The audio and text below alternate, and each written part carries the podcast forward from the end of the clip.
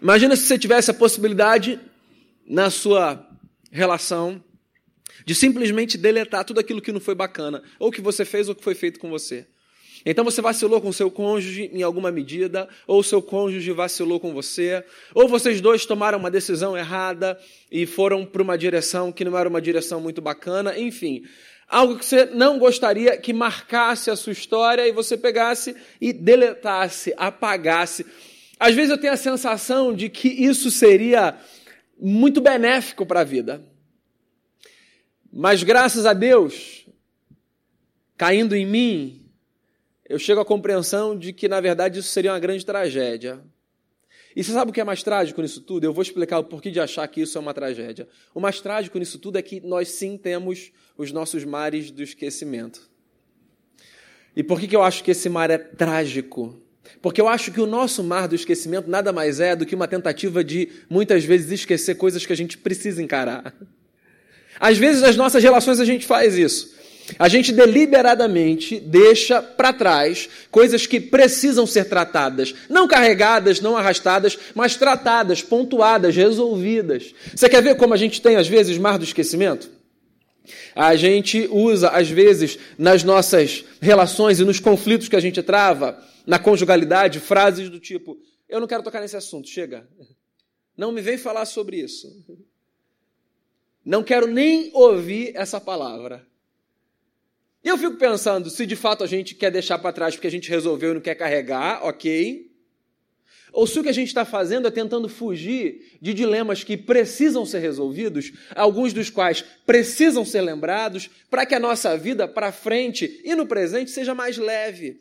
Eu tenho a impressão de que às vezes esse mar do esquecimento que a gente cria nas nossas relações não passa de uma fuga para a gente não lidar com questões que a gente precisa lidar para a vida ter mais leveza. Olha só, eu não sou aqui profeta, sou até presbiteriano, então você fica tranquilo quanto a isso, não vou fazer revelação nenhuma. É, mas eu não preciso ser profeta para falar para você que você tem anseios diversos e que dentre os anseios que você tem, eu imagino, você anseia viver uma vida leve, porque eu acho que isso faz parte do ser humano como um todo.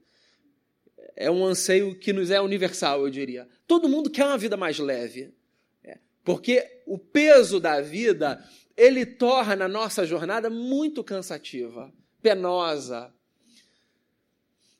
E às vezes a gente não percebe que não resolver questões que precisam ser resolvidas não traz leveza, ou impede a gente de viver com a leveza que a gente poderia viver. Tem gente que acredita de verdade que a melhor forma de lidar com o passado é deixando para trás. Eu não tenho tanta certeza. Tem um livro que vale a pena você ler de um teólogo, professor da Universidade de Yale. O nome dele é Miroslav Volf. Ele escreveu um livro chamado O Fim da Memória. E nesse livro ele diz o seguinte: ele cita um autor sobrevivente do Holocausto chamado Elie Wiesel, que escreveu mais de 50 obras, quase todas elas tratando de assuntos relacionados ao Holocausto. Uma vez, numa premiação, perguntaram a Elie Wiesel o seguinte: por que, que você, como um sobrevivente do Holocausto, escreve tanto sobre esse tema? Se é um tema tão torturador, por que, que dos mais de 50 livros que você escreveu, quase todos têm a ver com essa história, que em tese você deveria querer deixar para trás? E ele respondeu de forma muito interessante e disse o seguinte: Eu não quero me esquecer e não quero que ninguém se esqueça do que aconteceu, para que essa história não seja repetida daqui para frente. Você entende o ponto dele? O ponto dele não é eu vou ficar me torturando com o que passou. O ponto dele é eu preciso acreditar que as marcas do passado têm uma utilidade pedagógica na forma como eu construo meu presente e planejo meu futuro. É por isso que o Wolff, nesse livro onde ele cita, o Elie ele diz assim: nós precisamos da memória porque todos nós somos redimidos da memória. Imagina se você não se lembrasse do que você fez com seu cônjuge ontem que não foi bacana. A chance de você repetir ia ser muito grande. Se você não se lembrasse dos acertos, por exemplo, que você também teve no passado, seria mais difícil reproduzi-los, porque você ia se esquecer do caminho. Então, assim, eu queria começar olhando para trás sugerindo a você tratar o passado não como essa caixa que deve ser desprezada ou deixada de lado, Porque, inclusive, quando a Bíblia fala do mar de Deus, que a gente chama de mar do esquecimento, a ideia ali não é que Deus não se lembra mais. Você acha que Deus não se lembra mais de alguma coisa? O Agostinho, que era bispo de Hipona, um dos grandes teólogos da nossa tradição, da nossa fé cristã, é, dizia o seguinte: que passado, presente e futuro estão diante de Deus como um eterno presente, como se estivessem três sobre uma mesa. Não há nada de que Deus não se lembre. O mar do esquecimento não é Deus dizendo assim, nem sei o que aconteceu. O mar do esquecimento é Deus nos ensinando a ressignificar a história. É por isso que eu posso me lembrar, inclusive, de coisas que não foram bacanas e que aconteceram no passado. Porque se eu aprendo a ressignificar aquilo, aquilo não tem mais para mim o peso que tinha. Por exemplo, quando os nossos pecados são perdoados por Deus, a ideia que a Bíblia nos traz não é que Deus não se lembra mais dos nossos pecados, como se tivesse sofrido de uma espécie de amnésia. É que Deus não olha mais para eles na mesma medida. Eu acho que dá para a gente fazer isso nas nossas relações. A gente pode aprender com a Trindade isso. Se eu puder olhar para o que eu fiz com a Denise que não foi bacana, sem trazer comigo aquele peso de culpa, eu acho que a minha relação com ela vai ser muito mais saudável e vice-versa. Porque a nossa relação do passado, ou com o passado, precisa passar por essa arte, porque eu acho que isso é uma arte, de ressignificar as coisas. Isso vai dar leveza. Daí eu queria virar a página e pensar no futuro. Eu disse a você que a nossa relação com o passado nem sempre é das mais fáceis. Né? Também não acho que com o futuro seja. Não sei onde você se encaixa. Tem o sujeito que vive o futuro numa teologia meio Zeca Pagodinho e deixa a vida levar, sabe? Planejamento zero, estresse zero, o que acontecer, vai acontecer. Tem o sujeito que vive o futuro antecipando tudo para o presente. Então, hoje de manhã eu acordei, eu ainda tinha que ir para a igreja, eu ia almoçar com a Denise, com as crianças, meu sogro com a minha sogra, eu ia ver um filme de tarde com ela e com os meninos, mas eu já acordei pensando, de noite eu tenho que atravessar a ponte. Eu acho que eu não vou achar vaga lá na rua da igreja, que não tem vaga em Caraí. Mas era nove horas da manhã, não tinha necessidade, sabe? Por que, que a gente é assim, né? Ou a gente não olha para o futuro, como se ele não fosse importante, ou a gente traz o futuro para o presente, assim, como se a gente precisasse dar conta de tudo que ainda não aconteceu. Agora, 8h54, preciso fechar a agenda da semana. Eu acho que tem algumas coisas que são importantes a gente lembrar, para a gente pensar na forma como a gente se relaciona no nosso casamento no que diz respeito ao futuro. Eu acho que a primeira coisa que a gente precisa se lembrar é que o futuro, na verdade, é uma ilusão. Vê se você me acompanha nisso. O futuro não é uma realidade, é uma projeção. Então, por exemplo, o meu planejamento é sair daqui já que eu já despachei meus filhos para casa do meu sogro e da minha sogra, sair daqui, parar com a Denise num restaurante e comer sem me preocupar com as crianças. E curtir. Mas esse é um planejamento.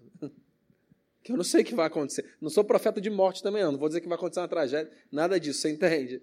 Mas assim, eu não tenho controle sobre nada, sobre a história, sobre o tempo.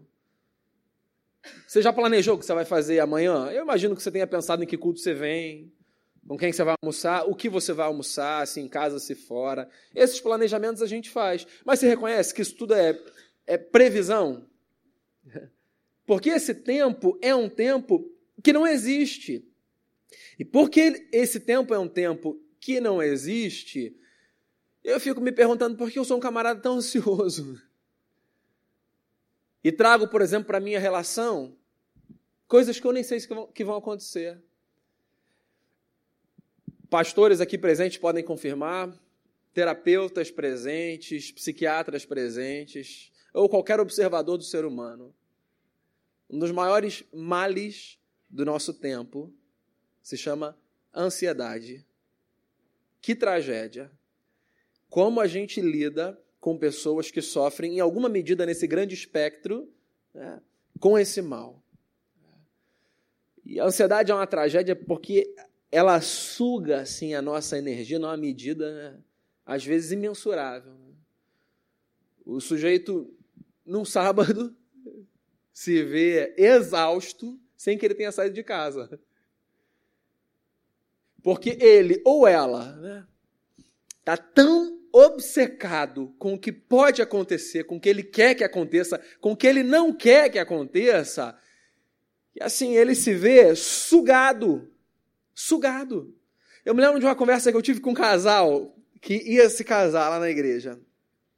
E eles sentaram no, né, na minha sala, no gabinete, na frente, e, eles estavam compartilhando os sonhos deles e o que, que eles esperavam. E aí, uma hora, ele disse assim para mim: Sabe, Daniel, a gente só tem um medo.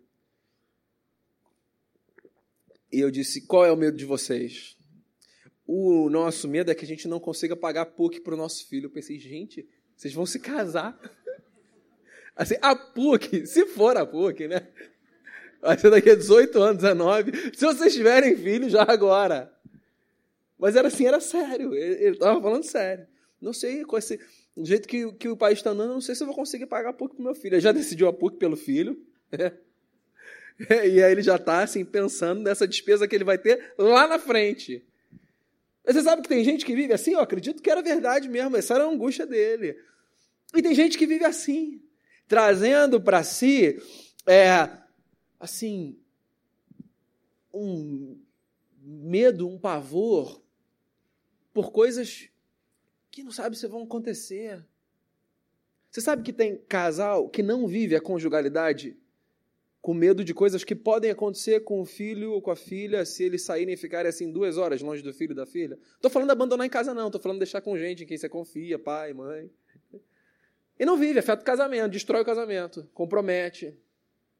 Casal que não consegue é, dar passos, fazer projetos, porque assim é tomado por um pessimismo, porque a ansiedade geralmente ela é pessimista, né? Tomado por um pessimismo assim tão grande que simplesmente não consegue viver. Isso é um problema. Tem gente que se relaciona com o futuro de maneira diferente não traz para o presente, é, pela ansiedade, sim, todas as expectativas, mas assim castra toda a possibilidade de olhar para frente, é o inverso. Não sei se você está nesse cenário. Tem gente que não sonha, não sonha. Então, o futuro, por exemplo, para esse casal, para esse camarada, para essa mulher, assim, é uma tela preta intencional para mim, isso é uma das coisas mais trágicas da vida. De novo, você pode perguntar para qualquer terapeuta aí, qualquer pessoa que trabalha com saúde mental.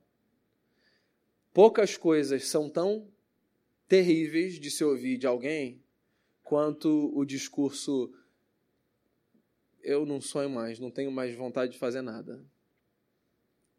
Isso é horrível, né?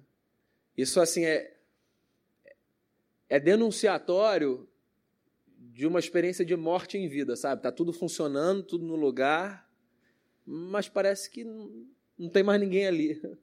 Ou que tem tá indo embora. E o que movimenta a gente são os sonhos que a gente tem. A gente estava cantando essa última música, eu não conhecia, achei muito linda. E se ela não faz menção, assim, pelo menos ela me remeteu a uma passagem que é de um outro profeta do Antigo Testamento, que é a passagem do Joel, é, quando ele fala: no fim dos dias, Deus derramará o seu espírito sobre toda a carne. Lembra disso? Aí o profeta fala assim: as duas expressões que ele usa foram citadas na música. Ele fala assim: os jovens terão visões e os velhos sonharão. Eu acho isso lindo, o que a gente acredita é que essa profecia se cumpre no Pentecostes, quando o Espírito Santo é derramado sobre os discípulos de Jesus. E você sabe que a gente tem na teologia umas discussões muito, muito bobas. Quando a gente olha para esse texto na teologia, você vai descobrir pessoas discutindo sobre se o derramamento do Espírito Santo foi evidenciado por falar em línguas estranhas ou não. Essa é a discussão assim dos teólogos sobre o assunto. Todo respeito, teólogos presentes, bobíssima. Não é disso que o profeta estava falando lá atrás. O que o profeta estava falando era o seguinte: o derramamento do Espírito Santo é uma coisa tão poderosa e tão linda que ele inverte o curso natural da vida, fazendo com que o jovem, que no geral é um sonhador, tenha condição de ver, e fazendo com que o velho, que já depois deixou de sonhar, volte a ter sonhos. Me parece que o que o Joel estava dizendo é que o Espírito Santo é essa pessoa divina que, quando é derramada sobre a gente, reacende dentro de nós a paixão pela vida e pela vida da forma certa. O Espírito Santo é essa pessoa divina que, quando preenche a nossa vida, que, quando permeia as nossas relações, nos dá a possibilidade de olhar para frente e construir expectativa santa para a gente, para a nossa casa, para os nossos filhos, para quem convive com a gente. O Espírito Santo é essa pessoa divina que, quando é derramada sobre o nosso coração e sobre a nossa mente, abre os nossos olhos para a gente começar a ver coisas que a gente não via. Você sabe por quê? A gente precisa de sonho para viver. Precisa. A nossa relação com o futuro precisa ser uma relação de assim de desejos e de expectativas. Uma das coisas boas de eu vir para Niterói, eu passei quatro anos dirigindo o Recreio Niterói. Eu estudei aqui no ano de 2002 na escola de pastores. Vinha sozinho, não é tão gostoso quanto vir com a Denise. É, uma das coisas boas da gente fazer um percurso desse, de uns 40 e poucos quilômetros, é que a gente pode sentar e, e conversar, né? sem as crianças estarem atrás. E, e a gente vem no carro conversando, falando o que, a gente espera daqui a 10 anos. Eu já estou desenhando tudo, que eu sou ansioso, eu falei. A Denise não, ela está só projetando assim. Mas o que, a gente espera daqui a 10 anos, daqui a 5 anos, onde a gente quer estar? Tá? O que, que a gente espera poder proporcionar para os nossos filhos? Se vai acontecer ou não, isso é uma outra questão. Mas a gente precisa sonhar. Porque o sonho movimenta a gente. Hoje, quando eu oro para que o Espírito Santo seja derramado sobre a minha vida, eu oro menos para que ele seja derramado, para que eu experimente fenômenos sobrenaturais que vão me dar sensações bacanas naquele momento. Por mais que isso tenha o seu lugar, essa minha, a minha oração é menos nesse sentido. E eu oro mais para que ele seja derramado sobre a minha vida, assim, para que a minha vida faça mais sentido, para que eu consiga olhar as coisas de forma mais clara, mais bela, para que eu possa sonhar com o meu casamento de maneira mais intensa. Você lembra dos Miseráveis? Vitor Hugo? Em 2012, se não me falha a memória, a última edição filmada do Vitor Hugo veio às telas, né? Se você leu o romance ou assistiu o filme, você vai se lembrar de uma personagem que é a Fantine, que é quem canta aquela música bastante conhecida, I Dream the Dream. E essa música ela é muito poderosa. Ela, ela diz assim: Eu não vou cantar que eu não quero estragar esse meu momento com vocês. É, eu tive um sonho um tempo atrás quando eu tinha esperança e a vida valia a pena.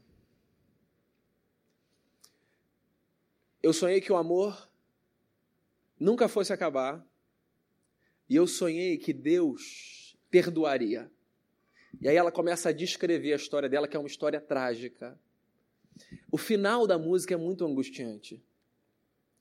Porque o final da música é a Fantine dizendo assim: agora a vida matou o sonho que eu tinha. Sempre que eu ouço essa música, eu fico pensando, caramba, quanta gente tem que a história, o passado, a vida, assim, arrancou do coração e da mente a possibilidade de sonhar. E quão trágico isso é. Então eu queria falar uma coisa para você, muito pastoral aqui. Se hoje você não consegue mais sonhar no seu casamento, sobretudo, Peça ao Espírito Santo para que ele seja derramado sobre você. Porque o Espírito Santo reacende em nós a capacidade de olhar para frente da forma correta. O Espírito Santo reacende em nós a capacidade de ter projetos, expectativas, forças que nos movimentam. Eu não estou falando de um negócio grandioso, não. Não estou falando que você precisa necessariamente colocar como meta, assim, fazer com que daqui a 20 anos o seu filho entre na PUC, ou que você compre uma casa em Miami. Não estou falando disso. Eu fui dar uma palestra uma vez numa empresa. Antes de eu falar, é, houve uma premiação dos funcionários. E uma funcionária ganhou uma bicicleta porque ela foi a que mais vendeu e bateu a meta lá, que era o, o que estava em jogo no, no cenário lá da empresa. E foi um negócio assim: o segundo lugar tinha vendido X, ela tinha vendido 6X. Daí o dono da empresa que estava conduzindo aquele momento a chamou lá na frente e disse assim: Eu, eu queria é, entender como é que você vendeu assim, 6x. Se o segundo lugar vendeu X. O que, que você fez para vender isso? Ela era uma mulher muito simples. Ela disse assim: quando eu vi aquela bicicleta pendurada ali na farmácia, eu pensei: essa bicicleta vai ser do meu filho, que eu nunca vou poder comprar uma bicicleta para ele, não hoje. E todo dia que eu entrava nessa farmácia, eu pensava assim: eu vou trabalhar para essa bicicleta ser do meu filho. E assim, a bicicleta foi do filho dela. De novo, eu não estou falando que tudo que você sonha vai acontecer, mas assim, se você não sonhar, é mais difícil de acontecer. É mais difícil. Porque o sonho é essa realidade poderosíssima que movimenta a gente. Então tem o passado, tem o futuro e tem o presente. Tenho dois amigos que escreveram uma música que eu acho muito linda. O refrão dela diz assim: Hoje, porque eu só tenho hoje, hoje, o aqui, o agora e o já. Hoje eu vou cuidar do meu hoje, e do amanhã eu sei que Deus cuidará. Um deles é daqui de Niterói, o Paulinho, Nazaré, filho do pastor Josué da Betânia. O outro é o Gerson Borges, também daqui da região, mas que mora em São Paulo. Hoje eu só tenho hoje, aqui, o agora e o já. Hoje eu vou cuidar do meu hoje, porque do amanhã eu sei que Deus cuidará. Responde aí para você, qual é a nossa dificuldade de viver o presente? De curtir o presente. Você sabe que hoje a gente tem N distrações, mais do que havia em outras épocas, né? A capacidade com que a gente se distrai hoje, ela é muito maior do que, eu diria, em qualquer outro tempo. Porque há distrações mil. Você sabe quem me chama a atenção disso de vez em quando? Os meus dois filhos. Às vezes eu estava brincando com o mais velho, o Lucas, e eu estava brincando com ele, mas eu estava aqui, né? Assim. Oi, filho. É. Daí ele, com seis anos, olhou para mim, parou o jogo, falou assim: Você vai continuar no telefone ou você vai brincar comigo de verdade? E eu entendi. Eu falei: É, é eu tô aqui, mas eu não tô, né? Porque que negócio é esse da gente tá e não tá? O presente, meu amigo, é o único tempo que você tem. Por mais que você traga o passado com você, por mais que você projete o futuro, o presente é o único momento que você tem. Não tem nada além disso que você possa desfrutar. Assim, porque o passado você traz como memória, como história. O futuro você vê enquanto sonho, ilusão. Agora, esse tempo que Deus te deu é o único tempo que você tem. O pastor Ariovaldo Ramos diz isso bastante. Eu acho genial essa frase dele. Quem não sabe quanto tempo tem, tem muito pouco tempo. Pastores presentes podem confirmar, eu imagino. Acho que poucas coisas são tão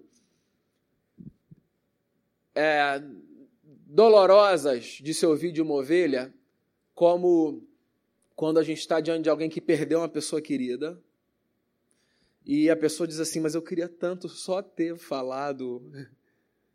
Eu queria, eu, eu só queria ter tido a chance de.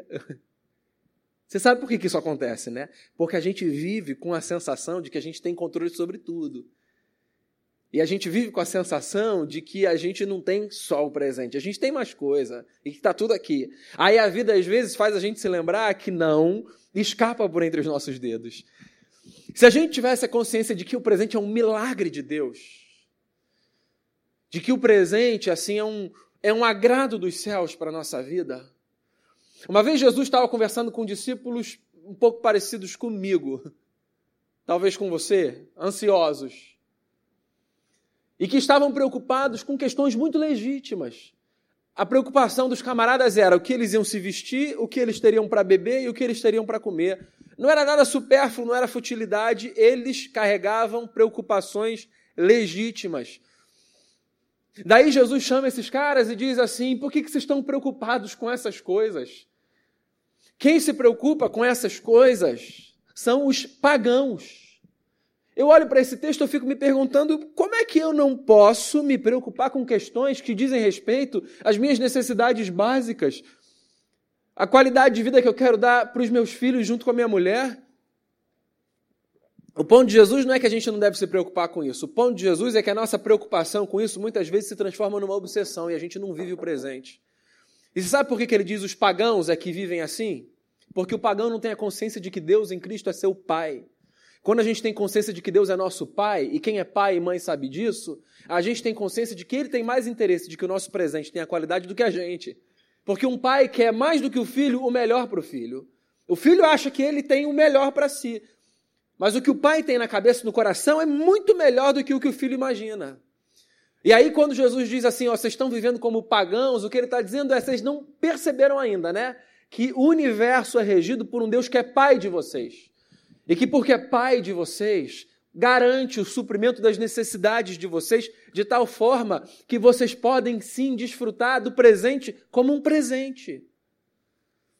Só que é difícil. O trauma do passado às vezes não deixa. O medo do futuro às vezes não deixa. O desejo de controlar tudo às vezes não deixa. E aí é nessa hora que tem de entrar a nossa fé como um elemento que nos faz lembrar que isso aqui é o tempo que a gente tem agora, nesse exato momento 9 e 13.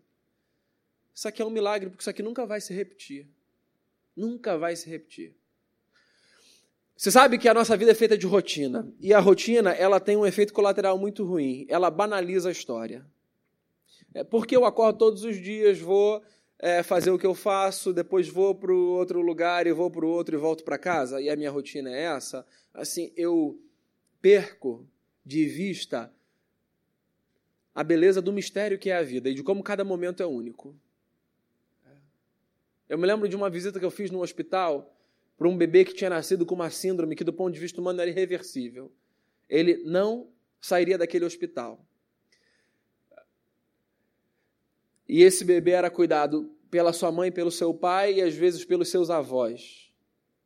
Ele teve 10 meses de vida.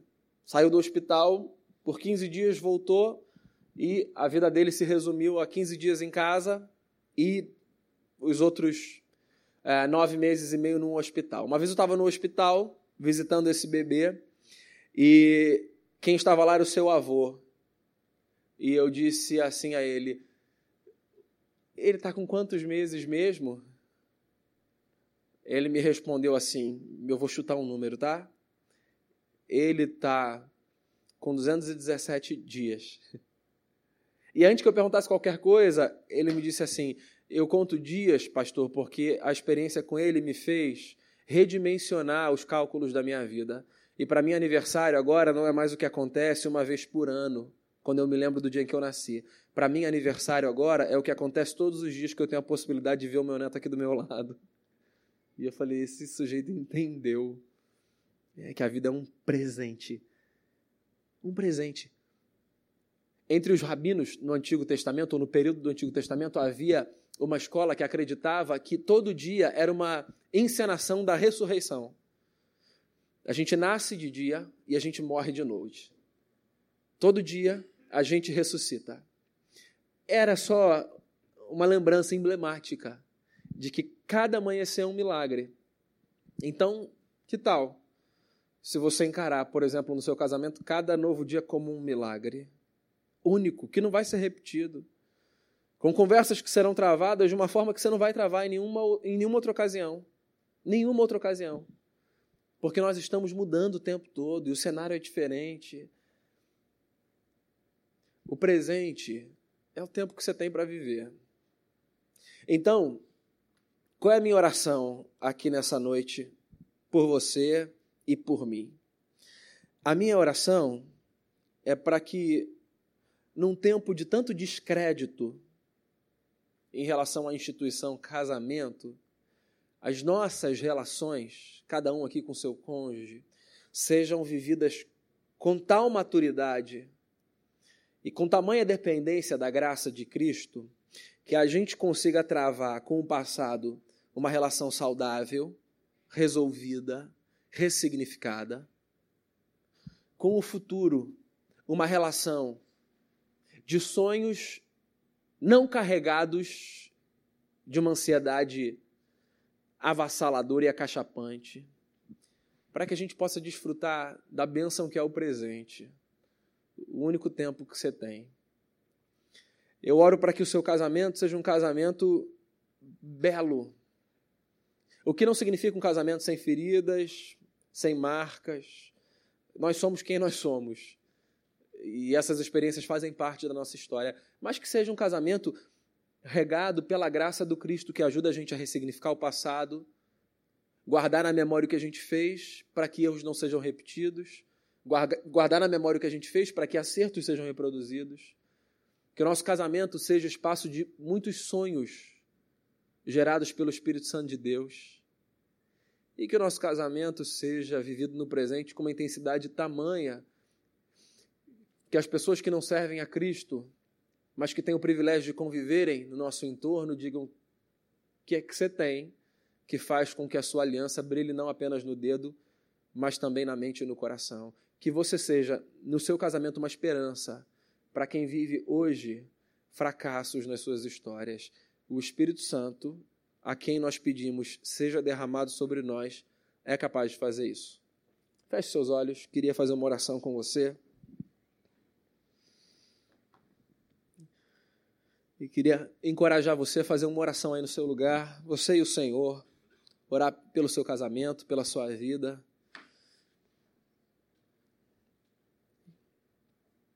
Pedir a Deus que dê a você a graça de viver uma história bela.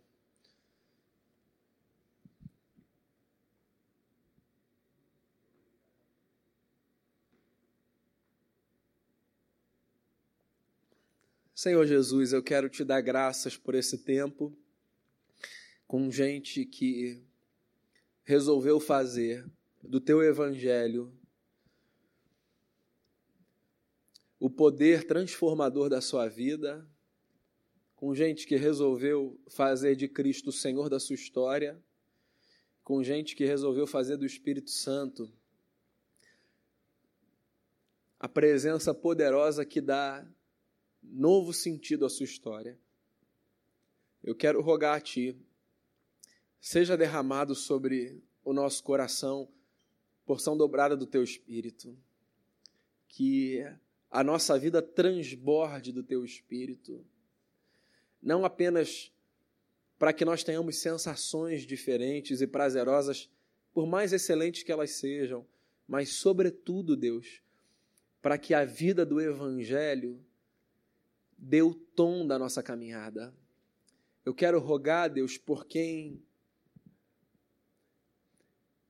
não conseguiu ainda resolver questões para trás na história e carrega o peso do passado. Eu quero rogar o Teu Espírito Santo que dê aos meus irmãos e irmãs a graça de ressignificarem a vida como o Evangelho nos possibilita fazer. Quero rogar por quem tem o seu coração estéreo e não consegue mais sonhar. Quero colocar diante de ti essas vidas e, em nome de Jesus, pedir que o teu Espírito Santo seja derramado para que sonhos voltem a surgir.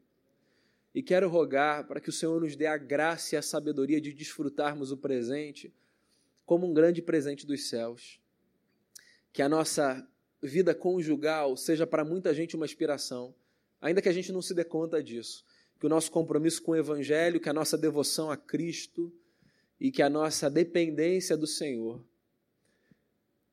faça de nós casais inspiradores para muitas pessoas que precisam desesperadamente encontrar o Deus que um dia nós encontramos e que deu novo sentido à nossa história. Te agradeço por essa igreja, pelo trabalho realizado por ela, pelos casais que aqui congregam, pelo cuidado que recebem e quero rogar a Ti que o Senhor faça com que os frutos do Teu Evangelho, do Teu Espírito, sejam ainda mais evidentes na vida dessa gente, para que muitos venham a Te conhecer. Faça desse lugar um luzeiro nesse mundo em trevas. Faça dessas famílias famílias que carregam a tua presença e que abençoam por onde forem. Te dou graças por esse tempo, em nome de Jesus, o nosso Senhor amado. Amém.